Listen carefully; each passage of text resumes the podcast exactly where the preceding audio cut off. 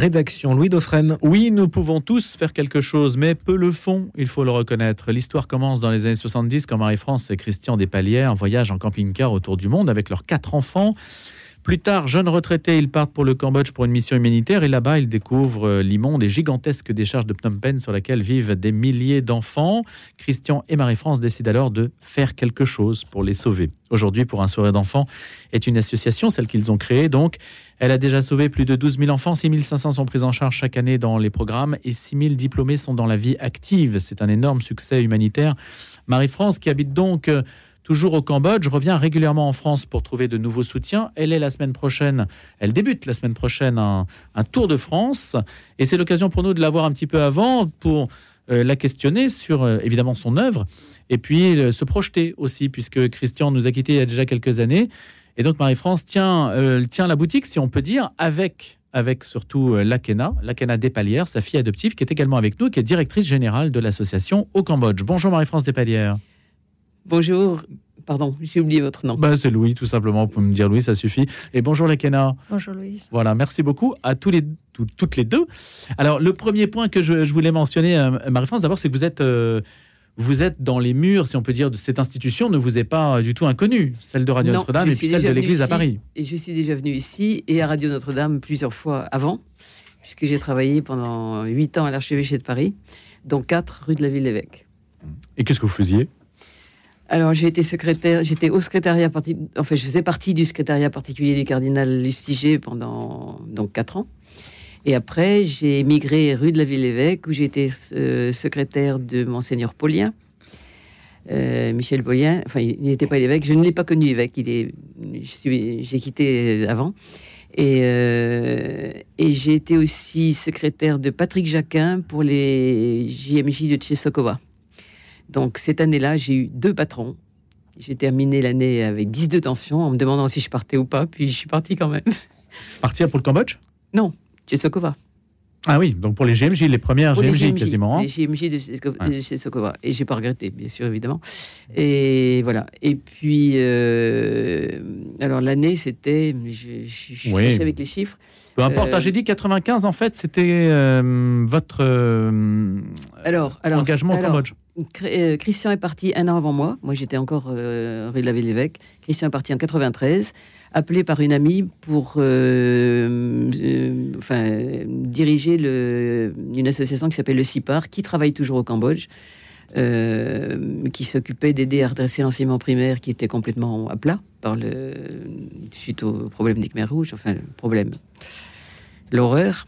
Et, et je l'ai rejoint. Moi, j'ai démissionné donc de, de, de, la ville-évêque en 94 et j'ai travaillé un an euh, là-bas. Mais au bout de ces, des, deux premières années de Christian, enfin, au bout des deux années de mission de Christian, euh, on n'a pas renouvelé.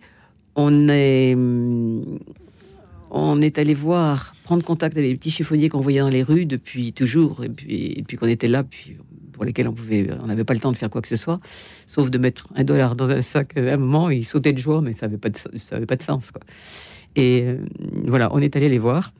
Euh, à ce moment-là, on leur a demandé, excusez-moi, on leur a demandé euh, ce qu'on pouvait faire pour eux, et ils nous ont emmenés sur la décharge, euh, en nous disant que c'est là qu'ils travaillaient beaucoup.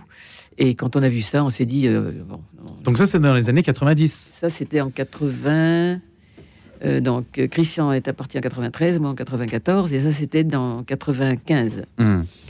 Mais c'est-à-dire que c'était après, largement après votre voyage en camping-car ah oui, oh là là, oui. Alors là, qui a été déjà parce qu'aujourd'hui, ça paraît quand on dit ça, euh, voyager autour du monde en camping-car, mais c'était très novateur à l'époque. Hein euh, oui, maintenant il y en a beaucoup, mais c'est vrai que c'était pas, c'était pas courant. On est parti 18 mois la première fois. On est parti deux fois.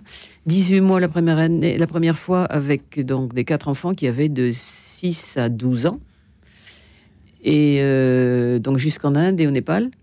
Et puis, on est reparti l'année suivante. Non, pas l'année suivante. Non, non, cinq ans après, je crois. on, a, écrit un livre qui s'appelle Quatre enfants et un rêve. Euh, et on est, on est parti au moment où il est sorti ou quelque chose. Enfin, je sais plus très bien. Euh, je suis fâché avec les chiffres. c'est pas grave. Et on est reparti une deuxième fois. Là, ils étaient plus grands puisque l'aîné venait de louper sa première année de médecine. Euh, et le second venait de, de s'inscrire à une année de prépa pour le retour. Et là, vous êtes parti longtemps aussi? On est parti un an. On est parti un an. Et les deux, les deux derniers, je crois le, le, dernier avait 13 ans et l'autre hmm. plus, quelque chose comme ça. Et là, vous êtes allé au Cambodge sur la deuxième fois? Non. Non, non, pas du tout. Donc en fait, le Cambodge reste étranger d'une certaine façon à votre vie jusqu'au milieu des années 90. Complètement. Là, on est allé, on est parti jusqu'en jusqu'à Hong Kong. Et on a essayé de. On, a, on a, pu entrer, c'était très très compliqué, c'est pour ça que c'était long, donc on n'a pas pu rester longtemps. Euh, quelques, quelques semaines dans le sud de la Chine, parce que entrer un camping-car en Chine, c'était pas simple. Euh, ça, a marché, mais on n'avait plus le temps. On est rentré par les. par dix trains différents, euh, depuis, par, le train, depuis. Hong Kong, euh, Canton, Shenzhen, Canton, Moscou, euh, enfin bon. Par-delà les frontières. Par-delà, voilà. Et puis, puis, voilà, puis on a repris la vie normale. Et, et c'est en 1993 que Christian est parti au Cambodge. Et là, le Cambodge, donc on va dire, à, demander à la Ekena, qui est donc votre fille adoptive, qui aujourd'hui dirige l'association au Cambodge pour un sourire d'enfant. depuis deux ans et demi. Depuis deux ans. Oui. Ouais, j'ai ouais, pris, le, pris le poste en août 2021. Ouais. Alors, quelles sont vos responsabilités, Lakena ben, ma On peut lui demander. Donc, euh, ben, je, gère, euh, je gère PSO au Cambodge. Avec aujourd'hui, on est plus de 600 salariés. Euh, avec 6500 euh, enfants en charge, qui sont pris en charge Donc c'est une ville dans la ville, hein, quasiment euh, Oui, maintenant c'est hein. maintenant c'est dans la ville. On n'a pas été dans la ville pour, au démarrage, mais maintenant on, est, on fait partie de la ville. On a commencé avec un enfant, deux enfants, dix enfants, et puis... Alors le film Les Pépites traduit bien, restitue bien quelle a été l'intention de départ et, et, et, le choc que vous avez eu quand il a été question d'aller sur la décharge. Bah, euh, quand ils nous ont emmenés, quand ces de, de qu'on avait vu rencontrer dans la rue nous ont emmenés là-bas, on s'est dit mais euh, c'est pas possible. On, ne peut pas laisser ça. Et donc on est reparti cet, cet hiver-là, 95-96, on est reparti en France avec quelques diapos et en expliquant ce qu'on avait vu, en disant euh, bon aidez-nous quoi. Et alors Et en fait, ben, c'était le début des tournées.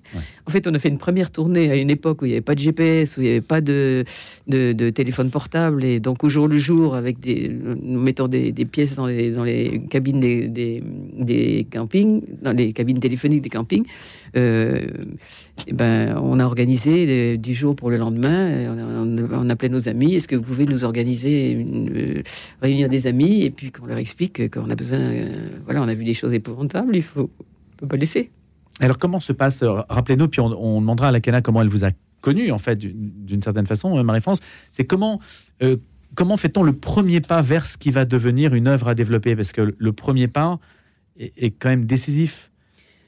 Bah, le premier pas, avant de démarrer PSE et avant de repartir pour cette première tournée, on apportait le matin des, des, repas sur la décharge aux enfants qui étaient là, qu'on avait vus, parce qu'ils mangeaient là-dedans. Enfin bon, ça a commencé comme ça. Vous avez des repas sur la décharge. On va leur apporter à manger. Voilà. Et puis, on s'est vite aperçu que c'était beaucoup plus important que ce qu'on imaginait. Nous, on apportait quelques repas, puis on s'est aperçu que voilà, c'était loin d'être suffisant. Et c'est là qu'on s'est dit qu'on est reparti en France, de cette première tournée, pour, euh, pour demander des, soutiens. Donc les soutiens, c'était pour que les repas puissent être plus abondants et qu'il y en ait plus. Pour l'instant, on en était là. Pour l'instant, à ce moment-là, on était là. Puis quand on est revenu en janvier 96, euh, on est allé les, voir les enfants sur la décharge et on leur a demandé de quoi ils avaient besoin. Et ils nous ont demandé, ils nous ont dit un repas par jour et aller à l'école. Voilà, c'était tracé. C'est ce qu'on a fait. Donc là, il a fallu après qu'il y ait des bâtiments euh, en ah, dur. on n'était pas là encore. On n'était pas là encore. Hmm. Euh, les repas, c'était encore sur la décharge. Euh, mais la Cana a plus de mémoire que moi, elle peut raconter un peu le. Alors, la Cana, justement, comment. Vous, vous êtes de la première heure, euh, la Cana Oui. Ouais, je fais partie. Pas la toute première, mais la première heure. Hmm. ben, en fait. Mais vous étiez sur la décharge, vous? Moi, je travaillais. Je travaillais aussi. Sur la décharge et dans les rues Et dans les rues. Qu'est-ce que vous faisiez, la Cana Vous avez quel âge à l'époque? Alors, L'âge exact, je pense que je ne peux pas vous le dire, mais je Ouais. pense que je devais avoir 8-9 ans. Oui, 7-8 Ouais, ans, oui. oui. Et donc, vous veniez tous les jours sur la décharge, comme Donc, euh, ouais, je travaille euh, dans la rue et aussi sur la décharge. Donc, euh, bah, on essayait de, de- de survivre avec ce qu'on pouvait trouver euh, sur cette décharge ou dans la rue. hein. Survivre, ça veut dire euh, de quoi manger déjà. Donc, trier ce qui restait euh, dans cette déchet pour pouvoir euh, manger. Et puis après, euh, travailler dans la journée pour essayer de récupérer de l'argent qu'on pouvait pour, euh, avant de rentrer à la maison. Qu'est-ce que vous récupériez? On récupère euh, des plastiques, euh, des, Certains plastiques, pas tous. Ouais, certains plastiques, euh, des fers, euh, aussi des canettes s'il y en a, mais il n'y en a jamais de canettes, donc euh, Du cuivre? du cuivre. Ça, il faut faire brûler pour pouvoir prendre le cuivre. Euh, Les enfants sont solidaires entre eux sur la décharge? Ben, c'était, c'était compliqué d'être solidaire parce qu'il fallait déjà manger. Mais c'est vrai que il y avait des, des frères et sœurs qui étaient là, donc quand ils étaient en famille, c'était plus solidaire. Euh, après, voilà, chacun essayait de, de, de survivre comme il pouvait. Vos parents vous envoyaient sur la décharge ou c'est vous qui y alliez de votre propre initiative? Alors, euh, moi, j'ai- j'ai j'ai pas vécu avec, euh, avec mes parents. J'ai vu qu'ils m'ont laissé, en fait, avec euh, ce que j'appelle maintenant euh, ma tante et mon oncle. Euh, et c'était avec eux que je vivais. Et comme il n'y avait rien à la maison, il fallait qu'on y aille. quoi. Il n'y avait, pas de- il y avait pas trop de questions pour savoir qui envoyait qui, mais il fallait, euh, fallait travailler. Comment avez-vous connu Marie-France et Christian Despalières? Alors, euh, j'ai connu papa parce qu'il était sur la décharge et après, il est, il est venu. Il y va, c'était lui l'assistant social en fait. Euh, il allait dans le village pour, euh, pour voir qui. euh, Dans le village, on est dans Phnom Penh. Hein Oui, oui, oui. oui. En banlieue. En En banlieue. banlieue. On était vraiment en banlieue pour voir euh, où on habitait. Et puis, euh, c'était comme ça que j'avais demandé de pouvoir euh, avoir accès en fait euh, à l'école. Et un jour, vous avez eu une surprise, la Kena, quand vous avez vu cet homme occidental. euh, vous vous êtes sans doute demandé qu'est-ce qu'il faisait là? Bah, on sait tous, un- tout le monde a eu un peu peur, on va dire. hein. Tout le monde a eu un peu peur parce que c'est vrai que d'avoir un. Nous, on appelait un blanc. Donc, il était grand, Euh, costaud, il était grand, plus. et, et donc on avait tous eu peur. Mais on s'approchait petit à petit, mais ensemble.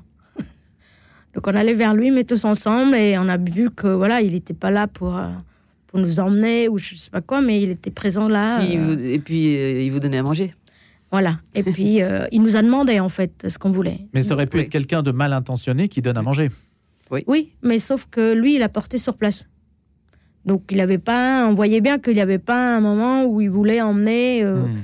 en donnant à manger. Donc il donnait sur place et puis il n'y avait pas de, il y avait pas une préférence pour les filles ou pour les garçons. Tous les gens, tous les enfants qui étaient là pouvaient euh, voilà, avoir euh, le repas s'il y restait encore. Et donc- petit. Il y a eu une sorte d'habitude qui a été prise. Il y avait une sorte d'habitude qui a été prise par, par les uns et par les autres. On savait exactement l'heure où distribuer les repas. Euh, et puis voilà, et, chaque- et on faisait la queue et puis on attendait euh, qu'on nous distribue le repas. Les autorités cambodgiennes, Marie-France, euh, euh, se sont aperçues de ce manège au début? Alors en fait, euh, on avait prospecté, on avait prospecté et quand on a découvert ça, euh, qu'on est rentré avec euh, donc un petit peu de co-démarré de la première année, euh, en 96. Euh, mais on n'a rien démarré. Alors on avait, on a écrit des, un projet. On a écrit un des projets. En fait, le projet au départ, c'était les enfants des rues. Qu'on voulait nourrir, scolariser, etc. Et on, a, on a, ça a été accepté. Et, mais on s'est interdit de démarrer avant d'avoir signé, d'avoir des protocoles d'accord signés avec le ministère. Et euh, ça s'est fait en mai 96. Ça a été donc assez rapide quand même? Ça a été assez rapide. Ça a été, no- no- notre projet a été accepté. Euh, et le président, notre président de l'époque euh, avait des affaires à Hong Kong. Il est passé en mai. Euh, et donc, on a, on a organisé les signatures. Et dès le lendemain, on a commencé à aller chercher les premiers enfants qu'on avait, qu'on avait repérés. Il n'y a pas de caractère religieux dans cette ONG. Non, parce qu'on arrive dans un. Nous, nous, nous sommes euh, catholiques, euh, mais on arrive dans un pays bouddhiste. On n'allait pas arriver avec. euh, on venait pour aider les enfants. voilà, le reste, c'est fait. Ça a facilité les choses. Vous pensez que la question religieuse aurait pu bloquer? Je sais pas, mais nous, c'était pas dans, notre, on n'avait pas ça dans la tête. On voulait aider les enfants. Point barre. Il y avait des liens avec des, des catholiques à Phnom Penh éventuellement? À l'époque? Bah, à l'époque, non, on débarquait, nous, on connaissait personne, hein. pas, grand monde. Mais est-ce que ça fait venir des. des hum, J'imagine que vous avez été connu assez vite quand même. Hein. oui, je sais pas si il y a des catholiques qui sont venus, mais, mais pas que. Vous ne vous êtes pas appuyé sur une structure existante, c'est ça? Pas du tout. Non, non, pas du tout. On aurait pu supposer qu'il y ait déjà un minimum de structures qui vous Oui, non, non, non. On a démarré. Euh, oui, on a démarré après les signatures. On a. Non, on a hmm. tout créé à partir de zéro, en fait. Est-ce qu'on peut dire aujourd'hui, Marie-France et, et la Kena, est-ce qu'on peut dire ce que ça représente, qu'on mesure le chemin parcouru euh, de de l'année 95 jusqu'à aujourd'hui, parce que j'ai cité tout à l'heure 12 000 enfants, c'est une structure qui maintenant euh, fonctionne, vous avez dit 600 salariés, et qui euh, touche quantité de domaines, hein, de la formation, l'école, etc. C'est devenu euh, vraiment une, j'allais dire une entreprise au sens humain du terme. Vous avez entrepris quelque chose, Marie-France, d'extraordinaire. Ben, ça s'est fait petit à petit. On savait pas, vous savez, on, ne savait pas où on allait. On a démarré comme ça, et puis petit à petit, ça a augmenté. Et puis on a eu des, des soutiens. On a euh, donc la toute première tournée, on l'avait faite, comme je vous ai dit, pour avoir les, premiers sous, en fait. Et puis, euh, on a continué chaque année. Moi, je suis là pour la 27e tournée maintenant. Euh, on s'appuie, on n'a que des financements privés. Et on s'appuie beaucoup sur les amis. C'est pour ça que je fais un tour de France pour aller montrer. Ces amis fidèles de la première heure aussi? Oui, oui, bien sûr. Qui continuent à exister, qui continuent à, vous épauler. Absolument. Et donc, euh, pour essayer de, prendre la mesure, les canards, on peut dire, il y a de la formation professionnelle, il y a du scolaire. Alors, euh, en fait, on a, on, a, on, a, six gros programmes, on va dire six piliers des programmes. Donc, on a le général éducation, on a. Euh, on parle beaucoup anglais, on, parle anglais maintenant, on ne parle plus français au Cambodge. Le Cambodge a, fait des choix. enfin, ça, c'est un autre sujet, mais c'est vrai que ça compte hein, quand même. Hein. oui. Hmm. Donc, on a six, six, six gros programmes piliers. Donc on a toute la partie générale éducation, on a la partie formation professionnelle, on a la partie euh, protection, on a la partie nutrition, on a la partie euh, soins, et puis on a la partie tout ce qu'on supporte en fait aux familles. Parce que quand PSE disent que euh, PSE aide un enfant, en fait elle aide toute la structure de la famille. Parce que c'est vrai qu'un enfant ne peut pas y aller à l'école, on va dire en, guillemets, tranquillement, si il a des problèmes familiales. S'il y a personne peut s'occuper de leurs frères et sœurs, s'il y a personne qui va rapporter de l'argent, c'est pour ça que aujourd'hui on continue à faire de, donner des compensations pour permettre aux jeunes de venir à l'école. Euh, en fait, dès le départ. Hein, dès le départ, oui, mais ça continue. dès le départ, les gens nous les familles nous disaient, moi, je veux bien que mon enfant vienne à l'école, mais comment je fais pour nourrir les autres, quoi? Les plus jeunes, euh, c'est comme ça que c'est comme ça que on a tout de suite commencé à, à donner des riz en compensation. Euh, à condition que l'enfant vienne à l'école. Parce que là, c'est bien réglementé, c'est bien contrôlé. Euh, s'ils sont absents, on diminue le riz. Au bout de deux jours, on supprime complètement, complètement le riz de la semaine. Euh. Quels sont les plus gros obstacles que vous avez rencontrés, Marie-France Despalières Et qui aujourd'hui ont été dépassés, qui, qui, font. Parce que vous vous projetez maintenant, bah, peut-être sur les dix prochaines années, voir un peu comment. Même si vous avez avancé pas à pas. Vous dites quel est l'obstacle maintenant à franchir L'obstacle à franchir. Euh, Mais peut-être que vous ne posez pas la question. Non, je dirais de, de, de, faire en sorte que ça puisse continuer, hmm. tant qu'il y a des besoins. Parce qu'on a toujours eu l'impression que vous avez un peu désencombré votre esprit. Vous dites, bon, bah voilà, on, va voir ce que ça donne, on avance, puis on verra bien. Oui, mais c'est un, un, petit peu ça. Vous savez, on est en train, ben là, Kena va vous expliquer ça mieux que moi, on est en train de, de revoir un certain nombre de choses, euh, parce que mm, on a créé des choses qui, existaient, qui n'existaient pas. Euh, mais il y a des choses qui existent maintenant qu'il faut peut-être remplacer, voir différemment. Bon, mais ça, la Kena, elle est complètement aux commandes. Là, c'est elle qui va vous dire ça. Donc, moi, je pense. Quel est votre défi, la Kena, là, pour les, années qui viennent? Ben, Notre défi, ben, c'est de continuer la mission parce que c'est vrai que la misère, elle est toujours là. Il y a toujours beaucoup de demandes d'enfants, des familles qui ont besoin d'aide. Elle est différente. Euh, donc ça, c'est toujours un de nos gros défis, c'est de voir comment on peut au mieux supporter toutes ces personnes, toutes ces familles.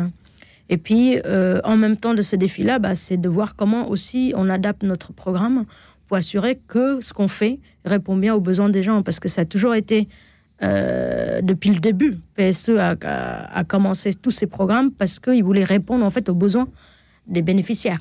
Donc, euh, moi, le, défi que nous avons d'ici euh, les prochaines années, c'est la même chose. C'est comment adapter en fait nos, nos, supports pour que ça réponde bien en fait aux problématiques des, des bénéficiaires que nous avons. Est-ce qu'il y a toujours des enfants abandonné, Quitte à abandonner certaines choses, bien sûr. Maintenant, elles existent à l'extérieur et qu'on n'a plus besoin de faire en double. Euh, abandonner ou supporter. Ou modifier.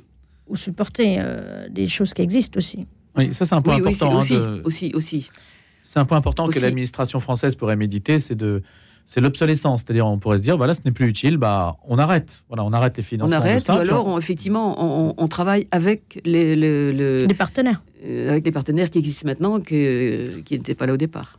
L'administration cambodgienne joue le jeu C'est-à-dire, quand vous lui demandez quelque chose, ça, ça répond oui, oui, oui. On a, ils sont quand même très supporters de nos, de nos projets. Euh, on, les a de notre côté aussi. Hein.